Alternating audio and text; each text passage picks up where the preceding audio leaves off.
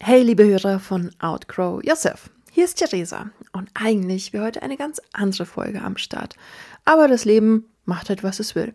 Und das ist völlig in Ordnung.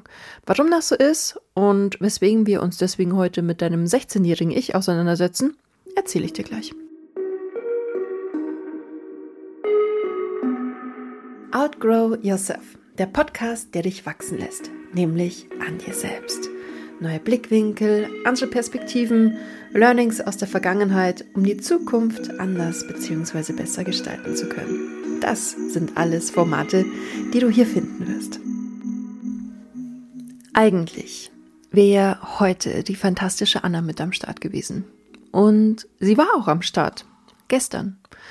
Bloß saßen wir dann mit Wärmflasche, einer Kuscheldecke und einem einem, ich wollte gerade zermonischen, aber es war ein zeremonieller Kakao bei mir in der Küche und hatten uns einfach mal viel zu erzählen. Denn privat ist halt einfach viel los.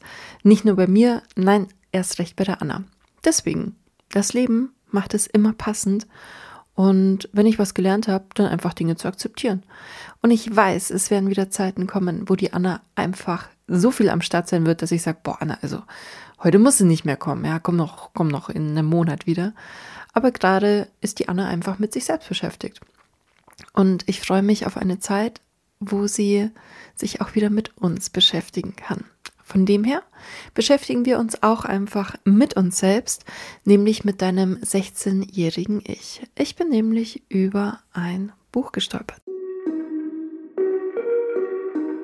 Im Jahr 2007 hat Jane Graham, eine Journalistin des Big Issue, einen Geistesblitz. Denn so ihr Haupterwerb ist, Interviews zu führen. Und sie hat sich immer gefragt, wie komme ich wirklich an die Leute ran? Wie bekomme ich Tiefe in meine Interviews rein? Und die Antwort darauf war, ich konfrontiere die Menschen mit sich selbst beziehungsweise mit ihrem jüngeren Ich. Und das Buch heißt auch Briefe an mein jüngeres Ich, außergewöhnliche Menschen über das, was im Leben wirklich zählt. Und ich nehme es jetzt schon mal vorweg. Ähm, es sind nicht immer Briefe an sich selbst. Es ist bei manchen auch eine gewisse Beweihräucherung und sonst wie. Aber das ist völlig okay. Es ist bei ganz vielen Geschichten ein Resümee, was die Menschen erlebt haben, und sie hat über 500 Interviews geführt. Am Anfang war es ähm, eigentlich nur eine ganz kleine Spalte im Kultur Kulturteil von der Big Issue und wurde dann immer größer und wieder verdoppelt und wieder verdoppelt, bis sie dann auf zwei komplette Seiten im vorderen Teil gekommen ist. Also man merkt auch, ähm, wie gut das den Menschen auch getan hat. Denn gerade jetzt die Stars, wo sie interviewt hat, da merkt man plötzlich, ey, das ist ja gar nicht so weit von den normalen Gedanken entfernt. Die strugglen genauso. Manche mehr, manche weniger. Aber allein schon, was sie halt ihrem 16-jährigen Ich mitgeben möchten und halt die Auswirkungen von Ruhm, Reichtum und Macht, was sie daraus gelernt haben. Und auch ganz häufig kamen in den Interviews halt vergrabene Erinnerungen hoch oder auch Fokus auf unbequeme Wahrheiten. Und für viele hat es sich ganz privat und persönlich angefühlt wie eine Art Therapiesitzung. Denn wann redet man denn so über die Vergangenheit? Das ist ja eigentlich eher in einer Therapiesitzung. Und dazu gab es auch häufig eine Menge Tränen. Und daran merkt man, finde ich ja, da wird es intim, da kratzt man an etwas, was wirklich tief ist. Und das ist auch sehr schön. Denn das ist nicht so dieses auf Klatsch aus oder hier neugierig, sondern einfach tiefe, tiefe Emotionen, wo darüber kommen. Und ja, es war für sie ein unglaubliches Privileg, dieses Buch und diese Interviews führen zu dürfen. Und da möchte ich euch jetzt mal mit dran teilhaben lassen. Und zwar bei Alice Cooper. Warum Alice Cooper? Weil er super cool ist. Dann lasst uns mal über den Brief, den Vincent Damon Fernier So heißt nämlich Alice Cooper gebürtig, an sich selbst geschrieben hat. Wobei es ist nur stellenweise, finde ich persönlich, ein Ratschlag an sich selbst. Es ist eigentlich sehr viel Resümee und so ein Rückblick auf sein Leben, denn er wurde 1948 in Detroit geboren, hat insgesamt aktuell 27 Alben und 40 Weltturnieren absolviert, ist infolgedessen aktuell 75 Jahre alt und fand einfach, es gab keinen richtigen Fiesling in der Rockmusikszene. Also er schuf hier den Kunstcharakter Alice Cooper. Und ja, sein 16-jähriges Ich war in der Schule und hat da in erster Linie gelebt für das Training im Langstreckenlauf. Kann man sich irgendwie auch nur schwer vorstellen. So diese Kunstfigur Alice Cooper hat man ja im Kopf, so die langen dunklen Haare, krasses Make-up, diverse Enthauptungen, Blut, Satan, Kult, so ungefähr, Dramen. Ähm, und dann ist es halt so der 16-jährige Langstreckenläufer. Aber das hat ihn auch sehr, sehr geprägt. Kommen wir nochmal dazu. Ähm, und dazu dann halt die Proben mit der Band. Denn schon mit 16 hatte er so das Grundgerüst von seiner Band. Da gab es zwar auch Wechsel und sonst wie, aber da gehen wir jetzt gar nicht drauf ein. Er wusste, er wird mal Rockstar und er hat einfach das durchgezogen. Es war ihm einfach so klar, dass er diesen Weg gehen würde. Der hat nicht nach links und nach rechts geschaut. Der hat auch keine Ausbildung und sonstiges gemacht. Der hat durchgezogen.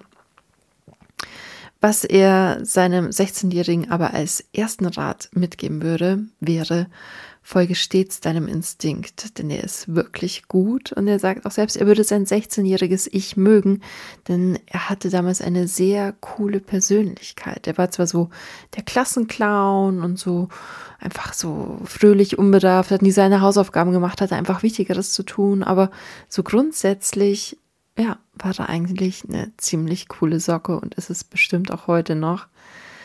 Er lässt dann auch mit einblicken, dass sein Vater ja Pastor war. Also ich denke, das war dann schon eine sehr, sehr gläubige Familie. Finde ich dann auch bewundernswert, dass er so seinen musikalischen Weg gegangen ist. Aber sein Papa hatte einfach nie ein Problem mit Rockmusik. Ähm, er sagte dazu, er halte Rock nicht für Teufelszeug. Diese Leute sollen das nicht zum Religionsproblem machen. Und das steckt ja sehr, sehr viel Wahrheit dahinter. Was hat gute Musik mit Religion zu tun? Auf jeden Fall fand er seine Band niemals daneben. Er hat auch den Humor verstanden und stand einfach total hinter seinem Sohn. Das Einzige, was ihm absolut nicht gepasst hat, war halt der Lifestyle der Rockstars und der Konsum von Alkohol. Und das war eben ja auch das große Problem von Alice Cooper, dass er einen Großteil seiner Karriere einfach ein funktionierender Alkoholiker war. Er würde seinem 16-jährigen Ich definitiv raten, nicht so viel zu trinken. Und das sind so, ist so eine feine Nuance, wo ich mir denke, hey Alice, wie wäre es mit gar nichts trinken dann? Du weißt doch, also es hätte ihn beinahe umgebracht und infolgedessen hat er sich dann auch in den Entzug begeben. Also da musst du wirklich, wirklich viel trinken, wenn du merkst, hey, deine körperlichen Funktionen hast du nicht mehr alles so im Griff. Ähm, aber klar, es wäre dann auch zu extrem zu sagen, hey, trink auf gar keinen Fall irgendwas, einfach weniger oder nicht so in den Strudel reinzukommen. Und dieser Sieg über den Alkohol war für ihn einfach mega wichtig, dass er diese schwierige Zeit durchstanden und am Ende gewonnen hat. Das war für ihn so eine ganz eine große Lektion. Und er sagt dann halt selber, so seitdem die Sucht kein Teil mehr seines Lebens ist, hat er fast keine Sorgen mehr. Und das finde ich ist so, wow, das ist wirklich eine krasse, krasse Einsicht. Gleichzeitig, was hat er mit dem Alkohol gedeckelt? Und auch, dass seine Ehe da bestehen konnte. Er hat ja auch zwei Kinder. Seit 35 Jahren ist er verheiratet und ist so der ganz fürsorgliche, empathische und vor allem auch treue Familienvater. Also hat gar nichts mit seiner Kunstfigur dann auch darüber zu tun. Und eine weitere Erkenntnis nach seinem Entzug war, dass sie sich ähm, Gedanken darüber machen müssten, was wirklich wichtig im Leben ist und haben sich dann wieder der Kirche und dem Glauben zugewandt. Es wäre jetzt interessant, was seine Frau dazu sagt, ähm, weil natürlich war er einfach durch seinen Vater, denke ich jetzt mal, sehr stark geprägt. Ähm, ob das einfach sein Vorschlag war und sie gesagt hat, ach klar, mache ich mal mit. total egal. Sie haben absoluten Halt ähm, in ihrem Glauben gefunden. Und auch da dieser Kontrast wieder. Alice Cooper und halt Vincent, die Privatperson, die in die Kirche geht, kannst dir gar nicht vorstellen. Vor allem, man erkennt ihn ja auch, aber das ist genial. Das ist genial, weil er einfach sein Ding durchgezogen hat und sagt, nö, die Kunstfigur ist die Kunstfigur und ich bin eben ich. Und auch zum Rockstar-Sein lässt er eine wichtige Message mit da, denn Rockstar ist bloß ein Beruf. Und das stimmt. Es ist bloß ein Beruf. Und der ist nicht wichtiger als deine Seele, als das, woran du glaubst und du musst Rechenschaft vor Gott ablegen. Das kann man jetzt mal so im Raum stehen lassen, aber ich denke, vor irgendetwas muss man vielleicht wirklich Rechenschaft ablegen. Und wenn es vor einem selbst ist, wenn man im Sterben liegt, dass man sagt, oh, das war gut und das war nicht gut. Aber das ist meine persönliche Einstellung. Das hat nichts mit Alice Cooper zu tun. Und ja, er hat jetzt, wie gesagt, nicht so vieles an sein 16-jähriges Ich gesagt, aber doch unfassbar gute Schlussfolgerungen gezogen. Ich kann euch das Buch nur ans Herz legen. Ich denke, ich werde da noch mehreres draus zitieren, aber Alice Cooper hat mir einfach gut gefallen. So, wir wären ja nicht bei Outgrow Yourself, wenn wir jetzt noch selber ein gewisses Resümee ziehen würden. Ganz logisch. Was würdest du denn selbst deinem 16-jährigen Ich sagen? Bei mir ploppt da wirklich als aller allererstes auf, arbeite nicht so viel. Beziehungsweise teil dir deine Arbeiten besser ein. Du darfst Pausen machen, auch wenn du selbstständig bist. Du darfst Urlaube machen, auch wenn du selbstständig bist. Und du musst nicht alle Kunden annehmen. Das ist äh, wirklich eine Weisheit, die ich meinem 16-jährigen Ich und vor allem meinem 21-jährigen Ich geben möchte. Und dass vor allem der Beruf nicht alles ist. Dass man sich auch nicht über seinen Beruf definieren soll. Das würde ich als aller, allererstes als Ratschlag mitgeben. Und dann, dass man sich zuallererst um sich selbst kümmern muss. Somit sich selbst Frieden finden, dass man sich wohlfühlt, allein zu sein, dass man sich nicht in Abhängigkeitsverhältnisse begibt. Und damit meine ich jetzt nicht finanzielle, finanzielle erst recht nicht, aber diese emotionalen Abhängigkeiten. Wann schreibt er mir endlich? Kann ich das Wochenende was machen oder machen wir doch was? Auch eine viel bessere, viel frühere klarere Kommunikation, würde ich meinem 16-jährigen Ich raten. Dass man sich nicht denkt, oh, darf ich das fragen oder darf ich da so für mich einstehen? Klar darfst du das. Auf jeden Fall und unbedingt. Einerseits muss man mit 16 und auch später erst Dinge erfahren, dass man weiß, das mag ich, das mag ich nicht. Aber auch wie Alice Cooper es schon gesagt hat, hör auf dein Bauchgefühl, hör auf deine Intuition. Das würde ich meinem 16-jährigen Ich mitgeben. Was gibst du deinem 16-jährigen Ich mit? Ich wünsche dir gute Erkenntnisse, schöne Einsichten und wir hören uns schon bald wieder.